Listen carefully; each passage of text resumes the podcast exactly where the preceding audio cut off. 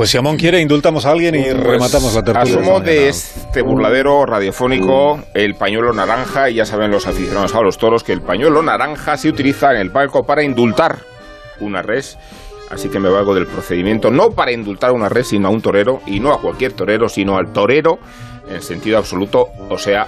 Morante de la Puebla, o sea, el artífice de la aparición que sobrevino el pasado viernes en la mastranza que vosotros os la perdisteis. Aparición quiere decir que se nos apareció en sentido metafísico y místico y que el estado de trance del maestro nos condujo a todos los demás a una experiencia lisérgica. Era la manera de llevar al extremo los méritos de una temporada fabulosa. Morante se ha echado encima a la tauromaquia y ha adquirido un compromiso personal a la altura de su posición de primera figura o de figura de época. Lo demuestra su protagonismo en los grandes hitos de la temporada y su papel de controversia en las grandes polémicas, porque simpatiza con Vox,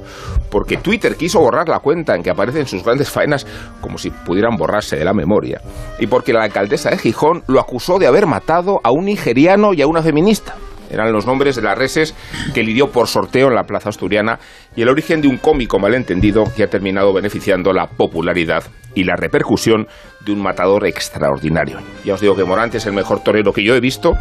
la síntesis del arte y del valor, de la estética y de la técnica, de la inspiración y de la originalidad,